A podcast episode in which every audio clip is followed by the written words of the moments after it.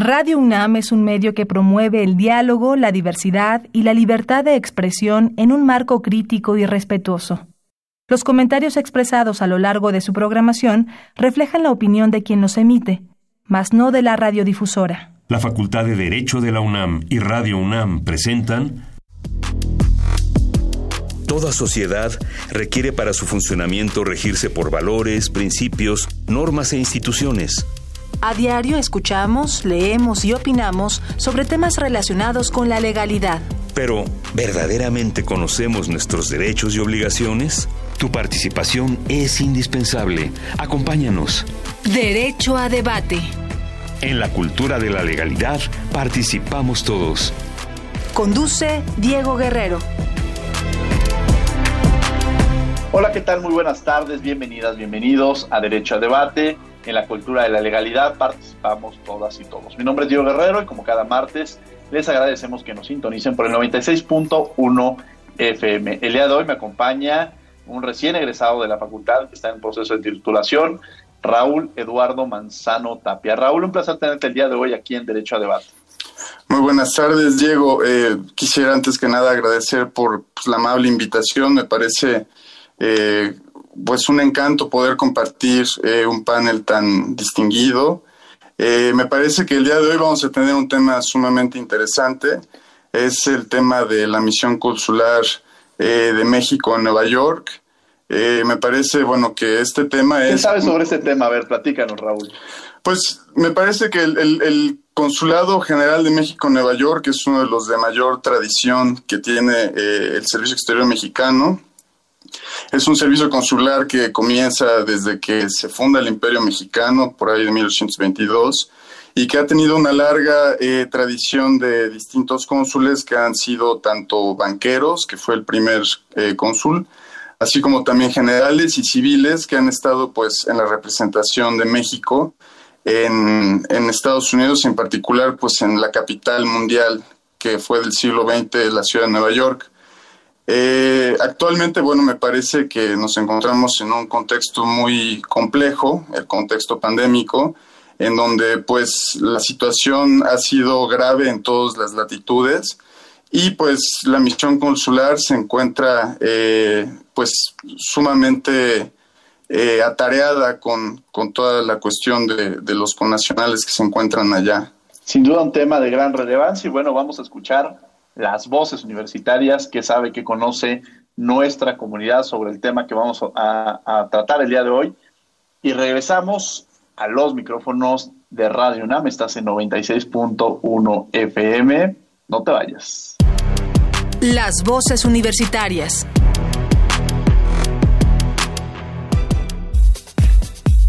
¿Qué opinas del apoyo de los consulados mexicanos en el extranjero?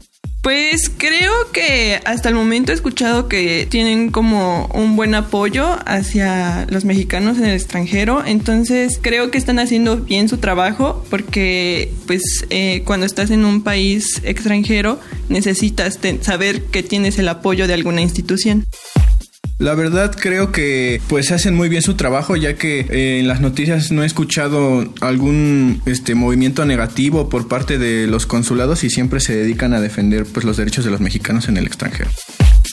En realidad no sabría decirte personalmente qué opinión tengo de su trabajo porque nunca lo he necesitado. Sin embargo, puedo decir que en base a lo que yo he leído hacen un buen trabajo porque defienden a los mexicanos en el extranjero. Síguenos en Instagram, Facebook y Twitter como Derecho a Debate. Bien, estas fueron las voces universitarias. Raúl, ¿quién es nuestro invitado del día de hoy? Muy buenas tardes. Sí, pues nuestro invitado de hoy es eh, nada más que el cónsul general de México en Nueva York, el maestro Jorge Islas López, quien ha sido un destacado eh, jurista, eh, también fue abogado general de la UNAM, miembro del Grupo Oaxaca, que, fue precursor del derecho de transparencia y acceso a la información pública, y eh, actualmente se desempeña como cónsul general de México en Nueva York. Desde pues finales, bueno, desde abril, tengo entendido, del 2019, y pues es un invitado de lujo. Bueno, pues tenemos al maestro Jorge Islas, a quien a título personal eh, le reconozco la labor que ha realizado. Yo lo conocí en su carácter de abogado general, yo era consejero universitario y siempre tuvo una gran disposición. Y me da enorme gusto que ahora esté al frente del, del Consulado General de México en Nueva York, quien ha, ha realizado una importante labor y que sin lugar a dudas tiene mucho que decirnos sobre cómo ha enfrentado el Consulado General la pandemia que estamos viviendo como humanidad. Maestro Jorge Islas, gracias por acompañarnos. Muchísimas gracias, estimado Diego. Muchas gracias, Raúl. Saludo a todos nuestro auditorio de Derecho a Debate. El, trabajo que se hizo eh, consular, las luchas en donde la pandemia alcanzó su de mayor eh, crisis, les diría que se dividió en, en, varios rubros. El primero fue de atención por la salud, en donde mucho del trabajo que se hacía era preventivo, y también reactivo. En lo preventivo era dar la información más importante para que nuestras comunidades supiesen a dónde podían recurrir para que en caso de que tuviesen algún contagio o sintomatología fuesen atendidos de manera inmediata. También les dimos eh, mucho apoyo en materia de salud para que los casos de que no fuesen recibidos o que recibieran algún tipo de maltrato, inmediatamente el consulado tomara acciones y pudiese ser la gestión apropiada a fin de que la comunidad recibiera el, en derecho lo que le corresponde en materia de salud. Dentro de las atenciones médicas se dio eh, atención médica para temas de salud mental o emocional, salud física, con todos los impactos que eso conllevó en tema de tratamiento para COVID-19 a los que se internaban, y muy importante también todo lo que se refiere a una alimentación adecuada a fin de que estuviésemos preparados ante el escenario que tuvimos. En materia de protección, que es un área muy importante en cualquier consulado y más en el de Nueva York, de Nueva York donde tenemos un alto número de, de conacionales, cerca de 1.2 millones, se trabajó todo lo relacionado a los, primero, a asegurarnos que ningún cuerpo de ningún paisano fuese enviado a la fosa común o a la morgue. Esto les puedo decir con mucha satisfacción, lo logró el consulado, ni un solo cuerpo se nos perdió. Y conste que estamos hablando que la comunidad más golpeada en una de las ciudades que mayor número de contagios y afectaciones tuvo por COVID-19, no en Estados Unidos, sino en el mundo, fue la comunidad hispana y de la comunidad hispana fue la comunidad mexicana. En este contexto no hubo un solo cuerpo que se perdiera, no hubo un solo cuerpo que fuera a la morgue o a la fosa común. Entonces lo que hicimos fue ayudar para hacer en conforme al derecho que le asiste a todos los connacionales que quieran ser repatriados, ayudarlos con el pago parcial de los gastos por servicios funerarios y la repatriación de cuerpos. En cuanto a repatriación de cuerpos, les diría que de un número global, pongamos números cerrados, de 800 personas que fallecieron, estuvimos cerca de la mitad de traslados de restos, de repatriación de, de cenizas de los paisanos o paisanas que fallecieron. El número es muy alto porque esto quiere decir que de 10, 5, casi 5 fueron repatriados por el Estado mexicano sin costo alguno para ni una sola familia. Y aparte de eso, los servicios funerarios parcialmente apoyamos para que fuese una carga menos onerosa. Concluyo diciendo que también hubo trabajo permanente en el tema de documentación para todos los paisanos y paisanas en casos de emergencia todos los consulados fueron casi en su totalidad cerrados. El mexicano tuvo líneas de emergencia 24 horas del día, 7 días de la semana, y con ello la idea era poder dar alivio y atención vía telefónica, vía remota, que esos días así lo demandaron, a toda la comunidad que demandara y pidiera servicios. Final, como dicen los americanos, last but not least, se creó una guía de recursos en donde le acercamos a la comunidad los principales apoyos municipales, estatales y sociales que ofrecía el área triestatal, Connecticut, Nueva York y New Jersey, a fin de que la comunidad cerca del lugar donde viviera supiera cuáles eran los beneficios que había en apoyos sociales, en apoyos comunitarios y concreto y específicamente, y hay que decirlo con sus palabras, despensas, entregas de despensas, banco de alimentos o comedores comunitarios. La cosa fue muy dura económicamente y esto fue una de las ayudas, muchas, múltiples ayudas con las que estuvo trabajando el consulado en esas fechas. Gran trabajo y además una enorme responsabilidad y en un momento clave. Ah, continuando con esta línea, eh, maestro Jorge Islas, para quienes nos escuchan, que, muchas veces escuchan esta palabra del consulado, eh, me gustaría que profundizáramos precisamente en lo que se estaba haciendo antes de la pandemia. ¿Cuáles son estas funciones del consulado?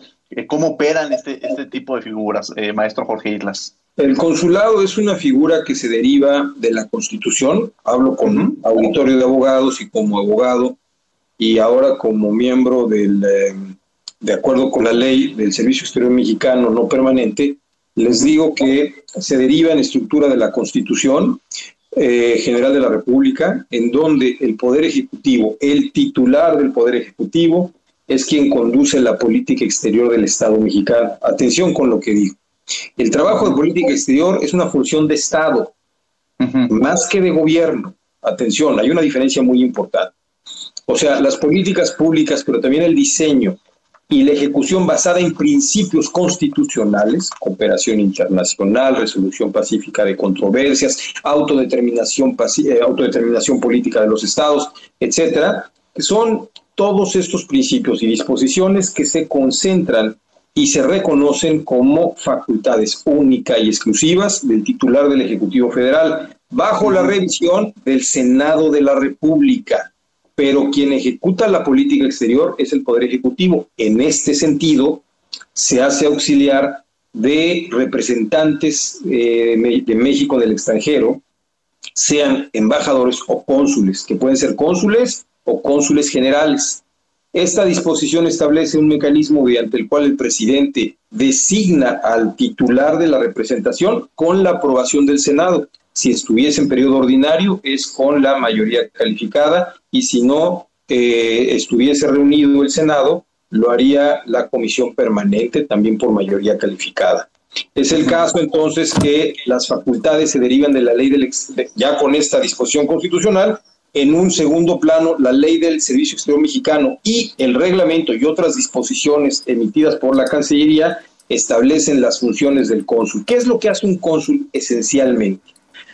Eh, sería mm, simplificar la actividad de un cónsul mucho, pero diría bajo el amparo del Tratado de Viena en temas consulares, que un cónsul general básica y esencialmente es el representante de un Estado en el país que lo recibe para defender y promover, en primer lugar, los derechos de los conacionales en esta circunscripción, así como los intereses del país en esta, en esta misma circunscripción. Para el caso concreto, nunca jamás me imaginé que tuviese tantas funciones como cónsul en mi calidad de abogado, porque como cónsul general no solamente defiendo los derechos, promuevo los derechos, la dignidad y los intereses de México y sus connacionales, sino también soy juez de lo civil, caso y celebro matrimonios conforme a la ley y al reglamento y a la guía consular, que es el otro instrumento que es muy importante con el cual actuamos y guiamos nuestro funcionamiento institucional. Soy notario público, doy fe de hechos, expido eh, protocolos en donde eh, doy eh, poderes especiales, entre otros instrumentos que son eminentemente notariales. soy como cónsul general, pues también, ah, soy interesante, soy auxiliar del Ministerio Público o de la Fiscalía, dependiendo si es estatal o federal el delito que, de que se trate, para algunos temas que nos lo pide tanto la Fiscalía como algún juzgado. Somos auxiliares del eh, ministerial, sobre todo para el desahogo de audiencias. Y en mi, en mi calidad de cónsul general, pues el tema de protección de los conacionales, empoderar a la ciudad, a la comunidad en la localidad donde viven, para rescatar nuestras tradiciones, promover nuestras agendas en cuanto a la agenda cultural, social, económica y muy importante, que es un tema que tiene como agenda estratégica el Estado mexicano, es empoderar por medio de la educación. Hay un instituto que se ubica en la Cancillería llamado el Instituto de Mexicanos en el extranjero, en el exterior, que busca esencialmente empoderar a la ciudadanía por distintas formas medios, pero el fin es empoderarla esencialmente por medio de la educación y ahí se deriva la posibilidad de establecer plazas comunitarias con aliados locales a fin de que la comunidad pueda continuar con sus estudios, eh, sobre todo los adultos mayores, de primaria, secundaria, preparatoria y en algunos casos de la universidad. Somos puente para que sigan con sus estudios. Esto para ustedes, universitarios, puede sonar como algo, eh, decir, bueno, esto es normal. No, no es normal. No es normal el entendido que el 80% de nuestra gente que vive aquí, de 1.2 millones, es, o sea, un millón de personas casi, son no documentados. Y de esos no documentados, muchos no tienen ni alcanzan el quinto año de primaria. Entonces, es una labor muy importante que permite que los eh, connacionales se puedan emancipar, puedan redimir sus lastres de oportunidad para trabajar y emplearse mejor y ganar mejor y apoyar con eso mejor a la familia y a la comunidad. Y el Estado mexicano, por medio del consulado, participa activa y directamente.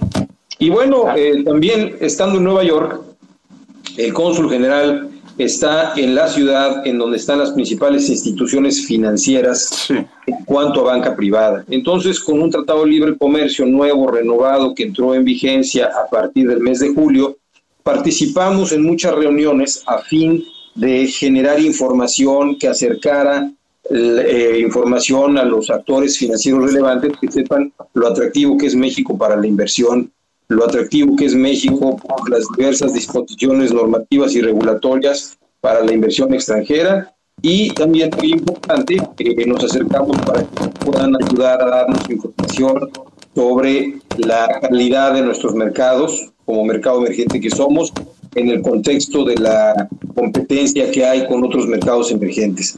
Así que pues me da mucho, esa parte también la cubrimos, los medios de comunicación más importantes, al menos eh, en, impresos, Wall Street Journal, New York Times eh, y otros que son electrónicos también están en Nueva York. Eh, tenemos constante contacto con ellos para hablar de México, para socializar y promover la relevancia del país. Y un tema no menos importante que es el turismo, una de las principales entradas de ingresos para el Estado mexicano. También nos toca hacer promoción una vez que desapareció el CPTM en la nueva administración, se lo adjudicaron a los consulados para que fuéramos nosotros los que hiciéramos promoción turística. En el caso de Nueva York, los principales tour operadores, las principales agencias de viaje, las principales aerolíneas y los principales analistas de turismo de nicho están en Nueva York. Entonces nos toca hacer este trabajo para promocionar al país y que con ello, eh, más ahora en la época post-COVID, pues que sea una buena oportunidad para que se vuelva a relanzar la industria turística en México. Esos son algunos de los temas que veo, entre otras cosas. Y bueno, eh, ahora actualmente me desempeño como presidente de la Coalición Latinoamericana de Cónsules Generales. Esto es un grupo de cónsules latinoamericanos que, siendo todos eh, pares, hay un, un primus inter pares, que es el presidente, que encabeza el esfuerzo este año, que es México, en donde hago también una, un trabajo para compartir las mejores prácticas de ejercicio consular entre los cónsules latinoamericanos y también sumar esfuerzos a fin de promover causas comunes ante las autoridades estatales y municipales. Enorme el, trabajo que, se lleva a cabo. Sobre todo, eh, entiendo que antes de la pandemia, pues digo, ya como lo venía mencionando, hay una cantidad impresionante de actividades que se llevan a cabo, 1.2 millones de mexicanos que constantemente acuden, como ya lo mencionaba, desde diversos trámites que se llevan a cabo como el registro civil, como ya, ya lo mencionaba por poner un ejemplo. Eh, bajo este seguimiento, de pronto, eh, eh, por sorpresa, nos, llega en el mundo el tema de la pandemia.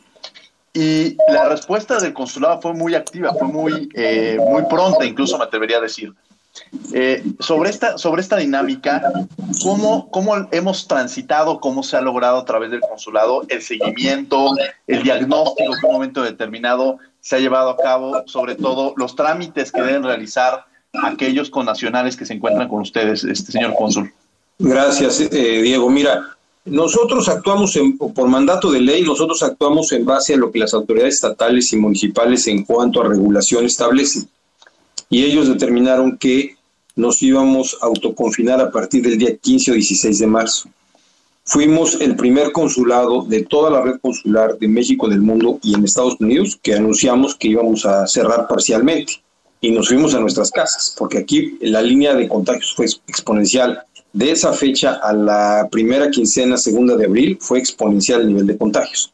Entonces, actuamos rápido porque observamos y respetamos la disposición que regula la capacidad de presencia y de gestión consular eh, sobre la base de lo que dijo la autoridad eh, estatal y municipal en temas de salud. Pero esto me permite decir con mucho orgullo que al día de hoy, el 15 de octubre, em, no tengo un solo deceso de ningún empleado eh, consular ni de ningún funcionario del SEM. 120 trabajadores que hay en el consulado, no se murió nadie. Seguramente muchos se contagiaron, muchos nos contagiamos, muchos tal vez fuimos asintomáticos, muchos tuvieron gravedad, pero no hay un solo deceso. ¿De qué habla? De que actuamos a tiempo y de que fueron atendidos todos y cada uno de las personas que requirieron el apoyo.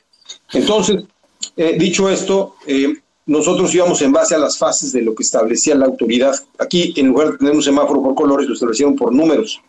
Uno, dos, tres y cuatro. Uno, altísimo riesgo, todo el mundo en su casa no sale. Número dos, se empiezan a relajar, eh, solamente trabajadores esenciales podían estar abiertos. ¿Qué quería decir esto? Policía, bomberos, hospitales y tiendas de autoservicio, farmacias. Todo lo demás estaba cerrado. La gente no debía de salir. Se juntó con y se presentó en coyuntura unas manifestaciones que hubieron ah, a favor del señor George Floyd, que tuvo un percance eh, producto de una detención arbitraria, muy violenta, y aquí en Nueva York, que es una ciudad súper liberal, las manifestaciones se empezaron a dar en todos lados, especialmente por los jóvenes.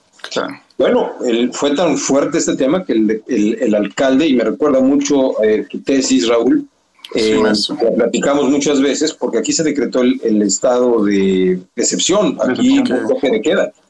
Entonces me llamó mucho la atención cómo veía en una democracia y en una ciudad liberal cómo se establecía eh, un toque de queda. Eh, no fue por muchos días, pero sí lo hubo, hasta el nivel 3 que se fue abriendo cada vez más la regularización de apertura y de reactivación de las principales acciones comerciales hasta el nivel 4, que es en el que estamos, que es cuando ya está todo abierto y todos debemos mantener ciertas previsiones que son fundamentales para decrecer el número de contagios. Mascarilla o boca, cubrebocas, distanciamiento social, usar permanentemente el sanitizador para gel antibacterial de las manos y muy importante evitar zonas de riesgo, concentraciones masivas o concentraciones de más de 25 o 30 personas. Esto dio un resultado muy positivo, pero bueno, pues ahí viene una segunda ola, Europa ya lo está manifestando, y en Nueva York, en algunos vecindarios circunvecinos a Manhattan, también empezamos a ver cifras que ya no son agradables. Qué, qué, fuerte situación nos comenta el cónsul general. La verdad es que me parece importantísimo pues la labor que ha realizado y sobre todo también la, la labor solidaria con respecto a los conacionales sobre esta responsabilidad que tiene de pues de, de, cuidar, ¿no? Que, que, no se pierdan los cuerpos, que no se vayan a, las fosas comunes, que no se queden en las morgues.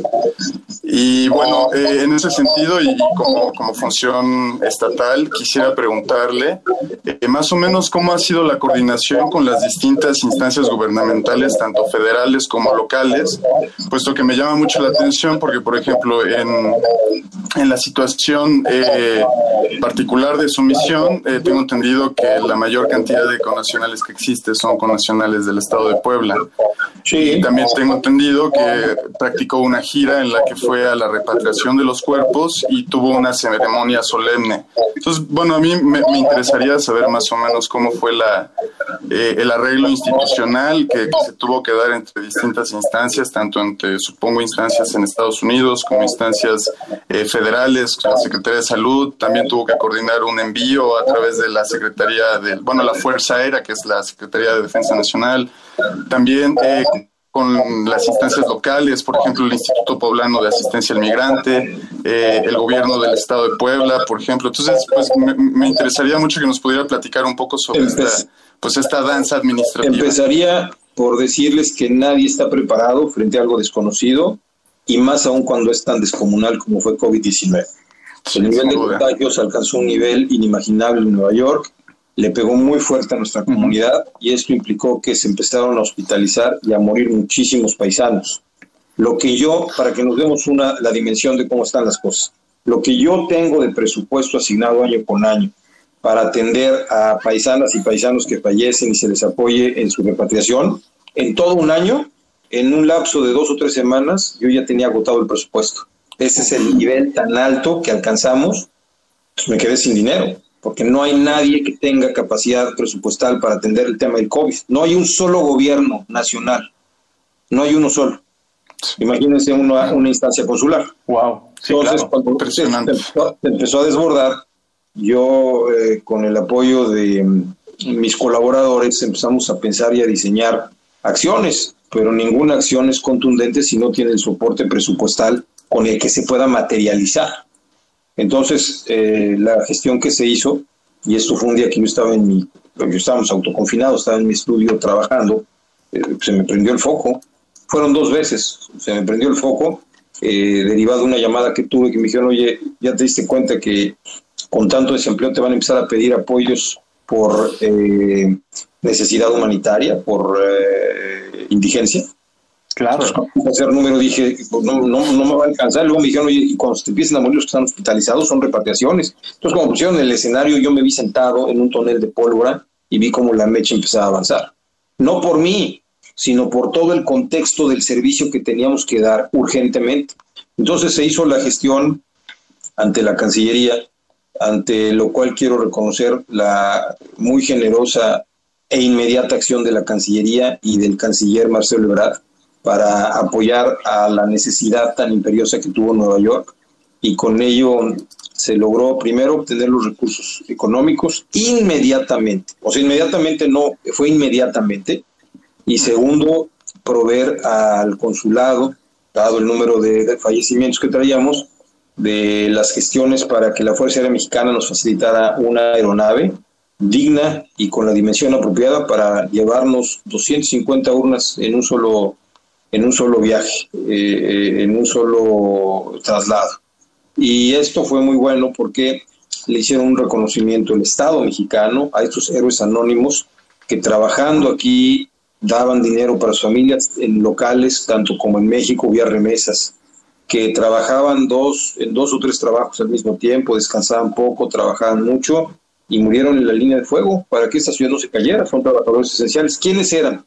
Los que llevaban la comida a las casas que se pedían por vía telefónica, los que limpiaban hospitales, los meseros y garroteros de los restaurantes, o sea, la gente que está en la línea de fuego, los que están en, los, en las tienditas atendiendo, o sea, la gente que permitió que esta ciudad no cayera.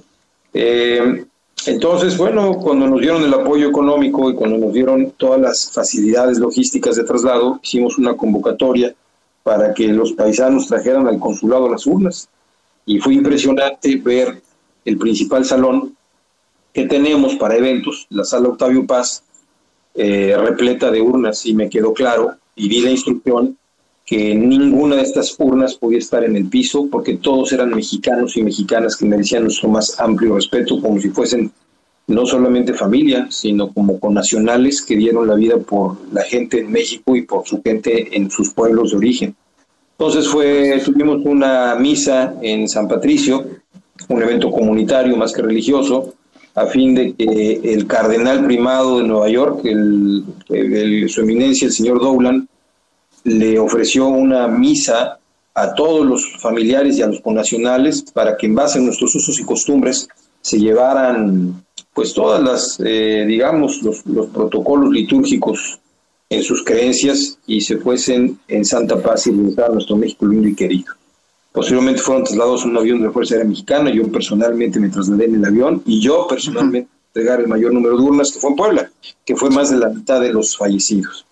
Eh, es una historia muy triste, pero la traigo siempre en, la memoria porque nunca he tenido honor más grande que ser el, el, el, cuidador que resguarda el traslado de mexicanas y mexicanos que iban en restos y en cenizas, pero para mí fue un alto honor ser el que pudiese ser el, el que eh, quedaba como el que garantizaba su traslado y que llegaran a las casas finalmente a descansar en, en una morada final de nuestro querido país. Difícil reto, eh, maestro Jorge Isla, sobre todo seguramente, como usted ya lo mencionaba, muchos indocumentados.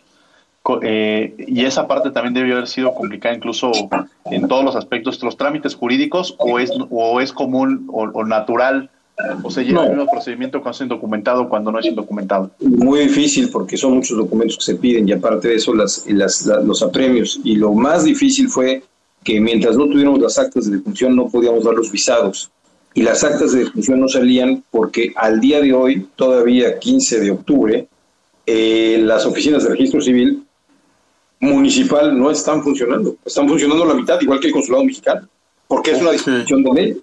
Y con todo el rezago y con todo el acumulamiento de actas de defunción y de fallecimientos, y, sobre todo tratándose pues de eh, eh, paisanas y paisanos no documentados, pues fue muy complicado, pero logramos hacer también gestiones para que se pudiese agilizar en la medida de lo posible y las familias que tenían estas circunstancias pudiesen tramitar tan pronto fuese posible el documento y se los dieran en tiempo. Por eso hubo retrasos y por eso todavía traemos algunos rezagos eh, de, de repatriación, pero bueno, hemos avanzado y los números no son tan adversos como se hubiese pensado, más si no hubiésemos tenido el presupuesto apropiado ni los medios logísticos para hacer los traslados. Estamos en Derecho a Debate, estamos hablando sobre el papel que desempeña el Consulado General de México en Nueva York. Nuestro invitado es precisamente el cónsul general, el maestro Jorge Islas, y me acompaña en la conducción Raúl Eduardo Sano Tapia, quien es estudiante ya egresado de la Facultad de Derecho en proceso de titulación. Raúl, ibas a hacer una pregunta. Sí, bueno, quería hacer también un comentario sobre esta labor tan compleja que está llevando a cabo el consulado, porque bueno, me, me imagino que esta situación excepcional que es la pandemia, que podríamos pensarla como un, como un huracán y que actualmente nos encontramos como en una etapa eh, tranquila, pero que se avecina estos eh, pues repuntes o repiques de, de, contagios.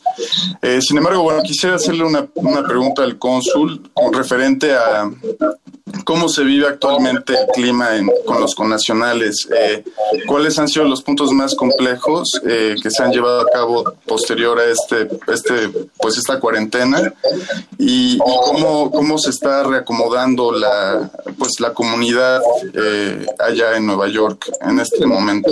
Empiezo con un dato. de todos los puntos estratégicos de la economía estadounidense, el segundo lugar que ocupa en toda la Unión Americana en donde hubo más desempleo.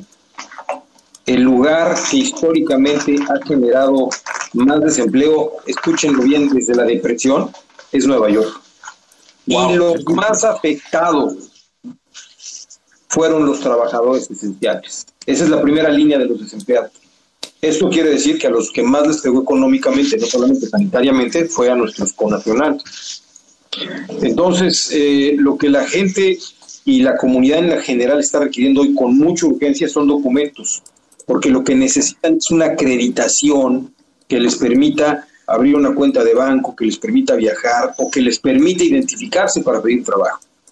Entonces, se imaginarán que nosotros teniendo capacidad para llegar al 50%, pues tenemos una demanda que nos supera por mucho en el requerimiento de, para expedir documentos. ¿Cuáles son los más solicitados? Pasaporte, matrícula consular, actas de nacimiento, eh, credenciales del INE y otros actos protocolarios. Lo más importante y que más están pidiendo son ah, eh, pasaportes y matrículas consulares. O sea, la gente necesita una identificación. Eh, estamos trabajando al tope. Hay en el consulado, en la sede, si estamos trabajando la mitad y son, vamos a suponer, 12 personas en el departamento de documentación, por el distanciamiento social que estoy obligado a observar, más las restricciones para que no haya más del 50% por área, me invitan a pensar que nada más puedo tener de 6 a 5 personas, con la capacidad de producción que a mí me gustaría darle eh, respuesta a la alta demanda que tenemos. Pero la ley ahí sí nos pone un tope. Tenemos otras dos unidades de tres unidades móviles de consulados. Una de ellas he pedido que trabaje de manera permanente en el consulado para abrir más citas y con ello dar más servicios. Y las otras dos este, estarán funcionando ya. Una de ellas está todos los días en distintos lados, geografía del área tristatal, Nueva Jersey Connecticut. Eh, y a partir del día primero de noviembre, el primer día de noviembre, estaremos en ocho ciudades al mes, lo estábamos haciendo antes en dos, ahora lo estamos haciendo ocho ciudades al mes de las distintas áreas de la geografía tristatal para abrir más citas y con esto literalmente llego materialmente hablando al límite de las capacidades de dar citas. Sé que seguimos estando en déficit y que le seguimos debiendo a la gente, pero la ley no me prohíbe más allá. No obstante lo anterior, puedo decirles que soy uno de los consulados que más ingreso está generando por recaudación en el pago de documentación, de atención a los conacionales y hasta lo que más se puede. Esa es la realidad que hoy tenemos. Ahora, ahorita mencionaba el cónsul eh, sobre esta figura de estos centros móviles diagnósticos del COVID-19. Eh, estamos en Radio UNAM 96.1 FM y en esta accesibilidad de que, de que nos puedan estar escuchando a través de diversos medios. Si un conacional quiere hacer el trámite o quiere sacar una cita, eh, ¿cómo, cómo, ¿cuál es el procedimiento que debería seguir? ¿Ante qué instancia tiene que hacerlo? ¿Cómo, qué es lo que requiere para, para quienes nos están escuchando o conocen algún familiar que pudieran dar este, este acompañamiento? Básicamente hay dos maneras. La, la, la, que es obviamente eh, más eh, obvia es la plataforma federal de la República por de la Cancillería que se llama Mechite. Se marca el número telefónico, es una plataforma para todos los consulados, que no depende del consulado, esto es una plataforma que depende más bien de la Cancillería y esta plataforma que se llama Mexitel da la cita eh, según lo que nosotros le digamos en disponibilidad de que tengamos. Entonces, eh, se habla de línea Mexitel, se pide la cita, se da la cita y se les da un día y una hora. No obstante lo anterior, en caso de que haya una situación de emergencia, un enfermo o un traslado que se tenga que hacer de alguien y que no tenga pasaporte, y necesite pasaporte, bueno, pues viene al consulado, pide de emergencia y justifica el porqué de la emergencia y se le da el pasaporte. Entonces, lo ordinario, línea Mexitel y piden la cita. Para los consulados sobre ruedas o el sede. Y en caso de emergencia, vienen directamente al consulado y aquí se les expide eh, por una razón de emergencia que la ley lo prevé, a fin de que se le pueda atender tu apremio a la persona de que se trate. Impresionante. Bueno, me parece, me parece muy, pues muy complejo toda esta labor. Y bueno, hace rato, cónsul, eh, estaba mencionando usted que le da atención de salud mental, salud física, pero también alimentación a los profesionales. Entonces, eh, este, este, este, bueno, este rasgo me llama mucho la atención porque, bueno, eh, hemos sabido que aquí en México ha habido un problema también relacionado con el COVID y la, y, la alimentación, ¿no? Eh, ha habido como este vínculo, eh, pues, tejido por, pues, por quien lleva, digamos, es el zar del, de la pandemia aquí en México. Y bueno, quisiera saber en, específico eh, cómo funciona este apoyo o este, este incentivo de alimentación, eh, cuáles son las bases para escoger los alimentos y, y cómo pueden solicitarlos los connacionales. Bueno, tenemos dos programas. El programa de, de Ventanilla de la Salud, que nos da por vía de distintas plataformas, muchos de ellos a través de videoconferencias, de pláticas con especialistas, con nutriólogos certificados y también a través de nuestras plataformas, pues cuál es la dieta balanceada, que por cierto es más barata y es más sana. Eh, no ingerir, no tener altas ingestas de calorías, eh, hacer algo de ejercicio eh, y comer sanamente, que hace una diferencia del mundo. Eso, es un, eso es una parte, para nosotros muy importante. Nos dimos cuenta que ahora con estadística y datos duros, que cuando te da COVID, si estás sano, el COVID realmente es marginal. Pero si tienes enfermedades predeterminadas, diabetes, obesidad, tabaquismo, hipertensión, entre otras, eh, entramos en zonas de, riesgo, zonas muy eh, complejas que afectaron muchísimo a nuestra gente. Curiosamente, por la mala alimentación, malos hábitos, nuestra gente, muchos tienen diabetes y muchos están sobrepasados de peso. O sea, hay lamentablemente este problema de obesidad y nos pegó mucho. Entonces, lo que estamos haciendo como consulado es decirle a las mamás cuiden la alimentación de los niños, cuiden la alimentación de la casa, a todos en general, pero sí, sí, sí. nuestras prácticas eh, de, nuestras, de nuestras familias, las mamás son las que en general eh, eh, coordinan este esfuerzo en la casa y es muy importante decirles, oye, la verdad, comer mal con el COVID es una combinación que puede ser fatal. Entonces mejor comamos bien, es más barato y más sano para todos. Entonces esa campaña la, la mantenemos de manera permanente y tenemos un programa de repartición de despensas en donde le llamamos de México para los mexicanos, porque esta despensa básicamente es integrada por productos mexicanos y muchos de estos son fruta o legumbre que es exportada de México, llega a Estados Unidos y son distribuidores mexicanos los que la reciben y los que las van a entregar con organizaciones sociales aliadas del consulado mexicano y de la comunidad mexicana para entregárselo preponderantemente a las familias mexicanas de gran necesidad. Yo trato de ir a la mayoría de la entrega de estas despensas como un acto de apoyo humanitario, simpatía, empatía, solidaridad del consulado con su comunidad y, muy importante, eh, hacer presencia para decirles, aquí estamos, no los dejamos y seguiremos hasta el límite de las posibilidades. Aclaro, los recursos que se generan para la entrega de estas despensas son donaciones.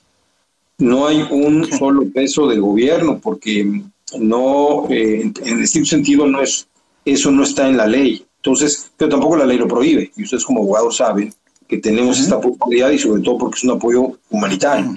Entonces, en ese sentido, eh, es un programa muy exitoso. Para finales de noviembre creo estaremos entregando o habremos entregado cerca de 9.000 despensas en todo el área tristatal y pues muy agradecido con todos los donadores que son generosos eh, de gran corazón para apoyar a la comunidad que requiere mucho de este tipo de auxilios. Maestro Jorge Islas, en verdad ha sido muy importante esta, esta conversación que hemos tenido con usted. Vamos a ir a un corte, regresamos en la última y nos vamos para que usted nos comente en tema libre lo que usted este, considere que vamos a dejar en el aire. Esta es la, Vamos a un corte, muchas gracias. Estamos con el maestro Jorge Islas hablando sobre el papel que desempeña el Consulado General de México en Nueva York frente a la emergencia sanitaria. No se vayan. Descubriendo tus derechos. Derecho a tener un nombre. Toda persona tiene derecho a la identidad y a ser registrado de manera inmediata a su nacimiento. El tener un nombre como identificación puede ser elegido libremente por la persona, por los padres o tutores según sea el momento del registro, motivo por el que no debe existir ningún tipo de restricción ilegal al derecho ni interferencia en la decisión. El Estado debe garantizar el cumplimiento de este derecho. Escuchas Derecho a Debate. La última y nos vamos. Bien, estos fueron Descubriendo tus Derechos. Estamos de regreso con el maestro Jorge Islas, cónsul general de México en Nueva York. En la última y nos vamos, querido maestro cónsul, eh, con el enorme gusto de tenerlo. ¿Algún tema que hayamos dejado en el aire? Aquí ya no hay preguntas, tema libre para algo que quiera comentar a nuestro auditorio. Nada, eh, decir que seguimos haciendo el máximo esfuerzo para servirle a la comunidad, apoyar a la comunidad es una de las oportunidades y las responsabilidades en donde mm, mayor distinción es sentido, porque es representar al Estado mexicano en una de las ciudades más importantes del mundo, con una de las comunidades más vibrantes de México fuera del país. Es un gran privilegio, pero también una gran responsabilidad, en donde habremos de sumar la mayoría de los esfuerzos posibles para que esta mm, circunstancia del COVID sea algo que nos quede en la memoria por siempre, pero que también no sea un obstáculo para que busquemos nuevas oportunidades, nuevas circunstancias para nuestro desarrollo como comunidad.